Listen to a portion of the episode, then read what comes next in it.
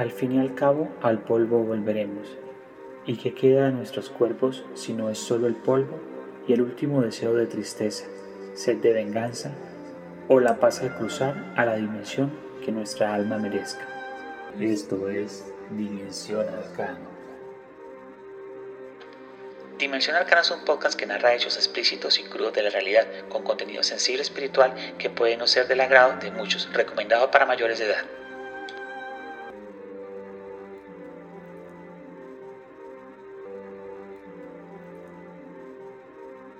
Solamente por una coincidencia se dieron de cuenta de lo que estaba pasando realmente. Sus vecinos tuvieron su bebé, compraron un monitor para vigilar lo que pasaba en el cuarto de su hijo, pero se dieron de cuenta que este monitor no captaba las señales de su cuarto, sino que realmente captaba un lugar cercano como un sótano donde se veía la figura de dos niños atrapados en jaulas recostados sobre sus propias heces y una niña pequeña gritando auxilio. Y vamos a dar comienzo al relato de este capítulo llamado La historia detrás de la huérfana. Para muchos que son seguidores del cine de terror, ya conocen y han visto esta película llamada La huérfana. Les advierto, las personas que no hayan visto esta película, les agradezco la vean porque vamos a hacer muchísimo spoiler, así que les estoy advirtiendo. Esta película, La huérfana, es una película lanzada en el año 2009. Es una película dirigida por el director Jean Colette Serra. Es un hombre de nacionalidad española y estadounidense. Este hombre lanza esta película en el 2009 con una temática y una sinopsis bastante corta. Está claro, hay una pareja, pierden a su bebé antes de nacer y pues este vacío y la depresión los lleva a ellos a ir a un orfanato a adoptar una niña. Apenas la vieron, se enamoraron. Se enamoraron de una pequeña, hermosa de cabello negro, tez blanca llamada Esther. Esta niña de 13 añitos quería un hogar y también le gustaron mucho sus padres, así que fue una conexión. Ellos la llevaron a su hogar, le dieron techo, educación, una muy buena casa y empezaron a convivir con ella. Pero con el tiempo empiezan a pasar varios acontecimientos y hechos donde Esther, esta niña, empieza a comportarse de maneras extrañas, sobre todo a la vista de su madre, que se llama Kate. El padre John, en cambio, con la niña solamente vivía momentos de felicidad y él no se da cuenta absolutamente nada. Realmente estaba muy contento con lo que estaba pasando. Claro, y Kate también hasta que empiezan a notar lo que les digo de los comportamientos raros, como malas caras, trampas, eh, colocaba cosas en la casa para que la mamá se cayera, eh, creaba discusiones entre los padres, se autoflagelaba. Era una situación bastante ruda en la que John solamente quería amar y apoyar a su hija, pero Kate notaba cosas extrañas en la niña por tal razón, en el desarrollo de la historia se van a ir dando de cuenta que esta niña no era la que pensaban que, fue, que era. O sea, que esta niña de cara angelical de 13 años realmente era una mujer de 33 años. ¿Y cómo es posible eso? Por una enfermedad que tenía esta niña, en la que ella no se había desarrollado su estructura ósea y por eso parecía una niña de 13 años. En resumen, esta niña decide ponerse entre sus padres adoptivos y querer enamorar y tener relaciones sexuales con su padre John. Por lo tanto, Kate, su madre adoptiva, estaba fuera de la ecuación, así que tenía que sacarla como fuera y hizo todo lo que pudo para poder colocar tropiezos en la relación. Realmente el desarrollo de esta película es fenomenal, pero sí les recomiendo que la vean para que hagan su propia opinión de lo que pasó. Pues cuando yo vi esta película sentí que todo estaba bien, me encantó la trama, dije, oye, que hasta dónde llega la mente humana, ¿no? Pero la historia es totalmente real. Así que cuando me enteré de lo que pasó realmente, me di cuenta que la historia no tiene ni siquiera el 50% de la maldad y lo atroz que puede llegar a ser el ser humano. Ahora empezamos con la verdadera historia detrás de la huérfana. ¿Qué pasa? Esto realmente para ubicarnos en el tiempo y en el espacio ocurre en República Checa en el año 2007, que fue donde se descubrió el hecho más grande por el que sabemos esta información y pues por el que se basaron en la película. Este personaje se llama Barbora Skrolova. Ella también nació en República Checa. Vamos a llamarla Barbora y así podemos identificarla. ¿Qué pasa con esta chica? Esta chica sufría de una enfermedad llamada hipopituitarismo. Es una enfermedad eh, no muy común, por supuesto, donde nuestro cuerpo no segrega la hormona de crecimiento HC o la segrega a niveles muy... Por esta razón, el hipotálamo, que es el encargado de segregar esta hormona, pues se ve afectado, lo que puede producir problemas cerebrales, problemas mentales, pues porque el desarrollo físico de nuestra mente y nuestro cerebro va con normalidad mientras que el de nuestro cuerpo y nuestro espacio óseo se disminuye. Ya pues entendemos la razón de que porque esta chica se veía de 13 años, ¿no? Eh, este padecimiento que le sucedió a Skralova hizo que se viera de esta edad, pero internamente todo lo que era su cuerpo psiquiátrico, eh, sus etapas de adolescencia, su madurez, todo lo que fuera psicopático era de una mujer de 33 años. Casi toda su vida esta chica vivió pues como una adulta, pero cuando le convenía era una niña, en este caso de esa forma manipulaba a mucha gente. El caso puntual donde se dio a conocer toda la historia de esta chica, donde desprende porque pues podemos al momento entender que es una chica, no se nombra mucho acerca de sus padres, pero decimos, es una chica nacida en República Checa que tiene un trastorno y una enfermedad, pues puede uno llegar a sentir como compasión ante esta situación, ¿no? Pero resulta y pasa que el problema ya iba en su personalidad. Por muchos problemas que tenía de comportamiento, ella fue sacada de diferentes lugares o institutos de huérfanos. Aparte, también fue adoptada por varias personas. No hay pues datos exactos de dónde, qué lugares y cuánto tiempo, pero siempre terminaba retornando a un orfanato pues por su comportamiento. Quiere decir que era algo más allá de lo psicótico.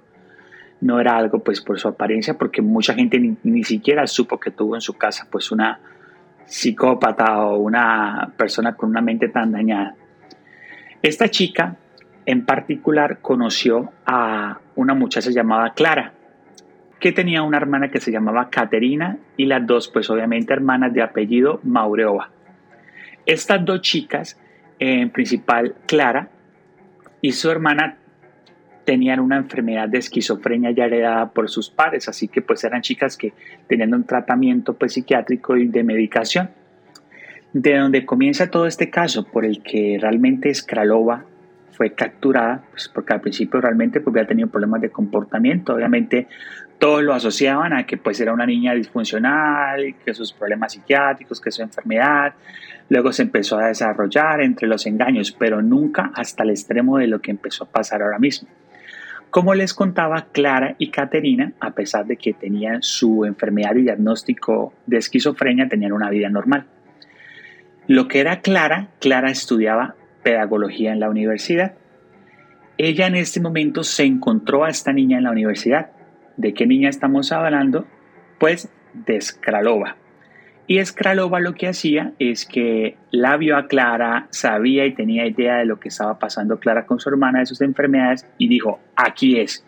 Y se decidió aprovechar de la situación, empezó a hablar con Clara y le dijo, mira Clara, la verdad es que tengo muchos problemas, no tengo dónde ir, estoy sin casa, he escapado de lugares donde me tratan mal, donde me hacen daño. Pues Clara se conmovió mucho y decidió hablar con su hermana Caterina y comentarle lo que estaba pasando pues para tomar una decisión, ya que pues Clara ya tenía, era separada y tenía dos hijos, uno de 8 y de 10 años.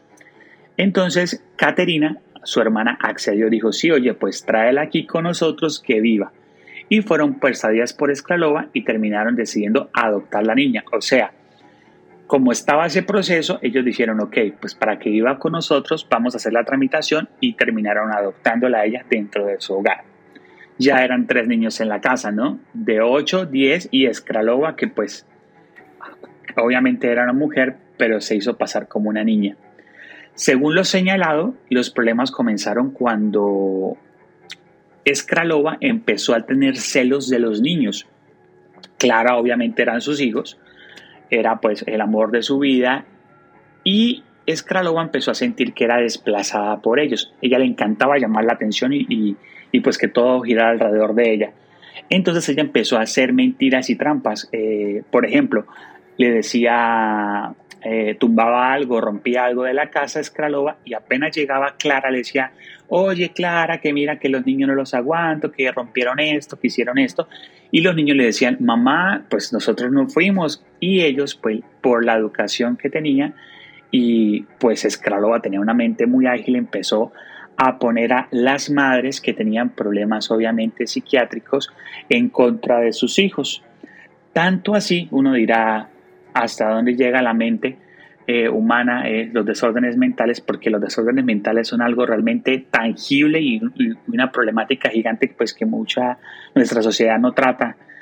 Pero esta mamá, Clara y Caterina, dijeron, oye, sí, sabes que tienes razón, vamos a hacer lo siguiente, eh, vamos a hacer unas, eh, unas jaulas y las vamos a poner en el sótano. Para cuando los niños se porten mal, los vamos a castigar. Ustedes dirán, ¿cómo es posible que su propia mamá le crea más a una aparecida, una chica nueva que llegó a la casa, que creerle a sus propios hijos?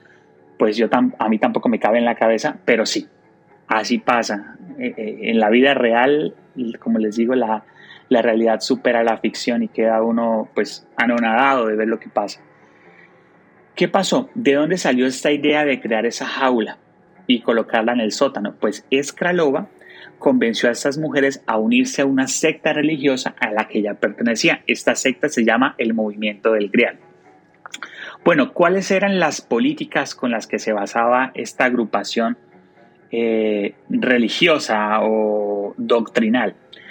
El que se hacía llamar el doctor, que era como el evangelizador de esta iglesia, mandaba mensajes de texto a toda la gente que pues lo seguía y les proponía que la promiscuidad sexual estaba bien, que el insecto estaba bien, que el canibalismo estaba bien. Y pues todas esas ideas se las fue metiendo a Clara y Caterina en su cabeza pues ustedes dirán, ¿cómo es posible que alguien pueda meterse en algo como esto? Pues ahí es lo extraño. Escralova era una mente criminal, una mente tan astuta que permitía meterse en la cabeza de ellos aprovechando su debilidad. Y como ellas tenían esos episodios de esquizofrenia, ellas, ellas sentía que podía eh, como, como implantar situaciones en la cabeza de estas chicas, donde ellas eh, les decía, ¿sabes qué? Eh, el doctor o el, el que dirige mi, doctrina dice que ustedes son mujeres enviadas por, por la luz, que tienen un propósito grande, que las visiones y cosas que ustedes ven son cosas reales. O sea, las puso en un pedestal diciendo que ellas tenían una misión específica dentro del movimiento del Grial. Entonces ahí fue donde lo que pasó con Clara y Caterina, que decidieron acceder a colocar sus rejas estas jaulas en el sótano de su casa y ahí metieron a los niños. Increíble, pero totalmente cierto. Esos niños estuvieron en jaulas, el de 8 y 10 años cada uno, donde comían por bandeja, se les daba, se les escaseaba el alimento, se les golpeaba y ellos dormían y comían y hacían sus necesidades en la misma jaula. Realmente vivían como cerdos dentro de este lugar. Es tanto así que con el testimonio de uno de los niños después de que pasó todo esto. Él comentaba que los golpeaban y torturaban y aparte de eso les hacían sacar sus piernas y sus brazos por la jaula para arrancarle pedazos de la piel a esos niños para comérselos ellas. Esto era una, una locura.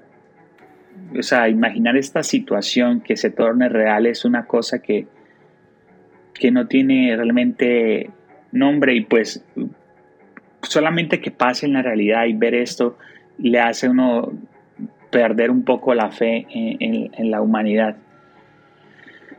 Continuemos. Eh, es difícil pues eh, entender esta situación, pero lo que fue Clara y Katrina estaban totalmente convencidas que la doctrina que ellas seguían del movimiento del Grial y Escralova las apoyaba en toda esta situación.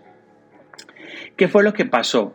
¿Cómo pudieron descubrir este tipo de abusos y torturas que pasaban en estos niños? Pues resulta y pasa que lo más macabro y horrible del plan era que estos niños, eh, por coincidencia, quedaron descubiertos.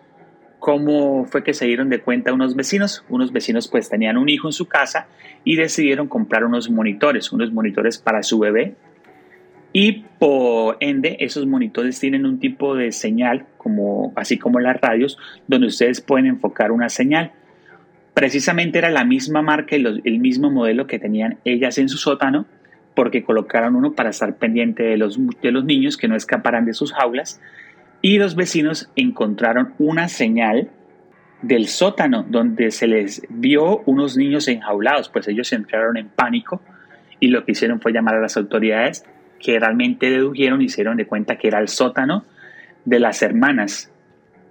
En cuanto llegaron a ese lugar, abordaron la casa y cuando pasaron al sótano fue, fue algo totalmente espeluznante lo peor fue que en este sótano encontraron a los dos niños en jaula, un niño desmayado, el otro en la jaula casi moribundo y una niña en el sótano, una niña pidiendo ayuda en el sótano. ¿Quién era esta niña? Pues Escralova, que se hizo pasar como una niña.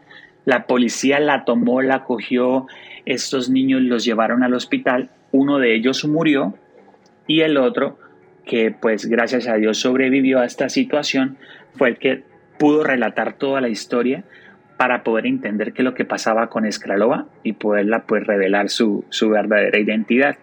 Esta niña escapó obviamente del hospital antes de que la tomaran.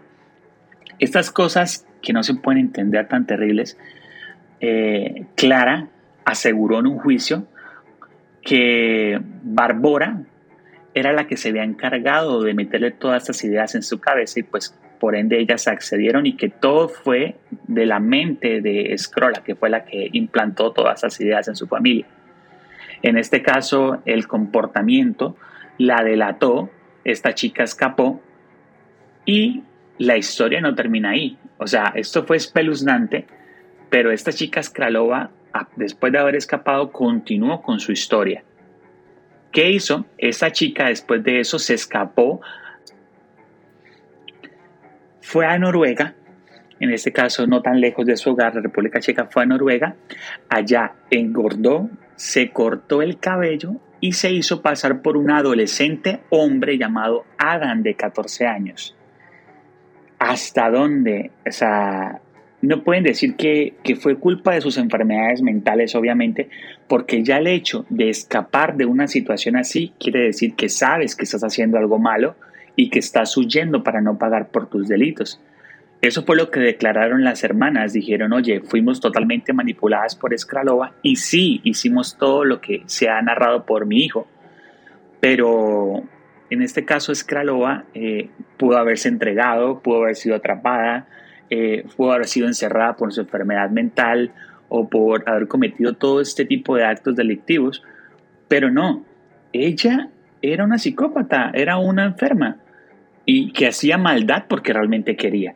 No estoy intentando justificar absolutamente nada con ninguna enfermedad, estoy diciendo es que ella realmente tomó la decisión de seguir huyendo y seguir engañando a mucha gente. O sea, esto ya era desde su mente, era una mala persona.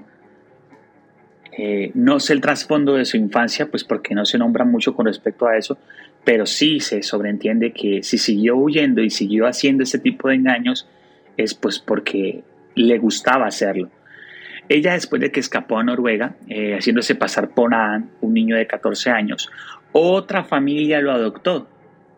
En este caso se hicieron cargo de él y en el comportamiento del colegio pasó algo muy extraño.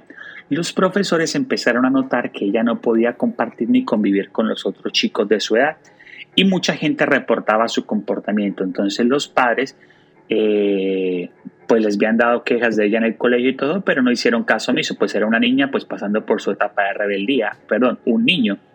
Es que es confuso realmente porque hasta cambió ahora de género. Pero ¿qué pasó? Los profesores decidieron averiguar más por internet la situación y los profesores encontraron que había exactamente una chica llamada Skrolova que había escapado que parecía una niña pero que era una mujer. Ellos alertaron a la policía checa y enviaron una orden de captura de manera internacional. Al poco tiempo fue detenida y condenada, en este caso, pues le, cuento cómo quedaron las condenas.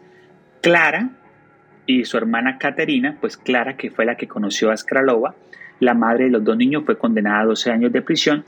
Caterina, en este caso su hermana, fue condenada a 10 años. Y Barbora fue condenada solamente a 5 años nada más, porque fue la autora intelectual de los crímenes. Skralova apeló en el 2011 y adivinen qué, se encuentra en libertad en este momento. Es increíble, amigos, que veamos una cosa como esa, o sea, y no estamos hablando de que fue hace en el 90 o esas historias que le cuentan a uno que en el, en el 800, que en 1946, nada de esas cosas, estamos hablando que fue en el 2007, o sea, hace absolutamente nada y en este caso Skralova, que apeló en el 2011, desde el 2011 se encuentra en libertad. Así está eh, nuestra sociedad, porque estaba hablando de que no, no es una justificación por su enfermedad. Ella siguió haciendo ese tipo de engaño y aprovechándose de la gente y llevar a cometer canibalismo, violencia, tortura a unos niños que no tienen la culpa de nada, de manipular a las hermanas también.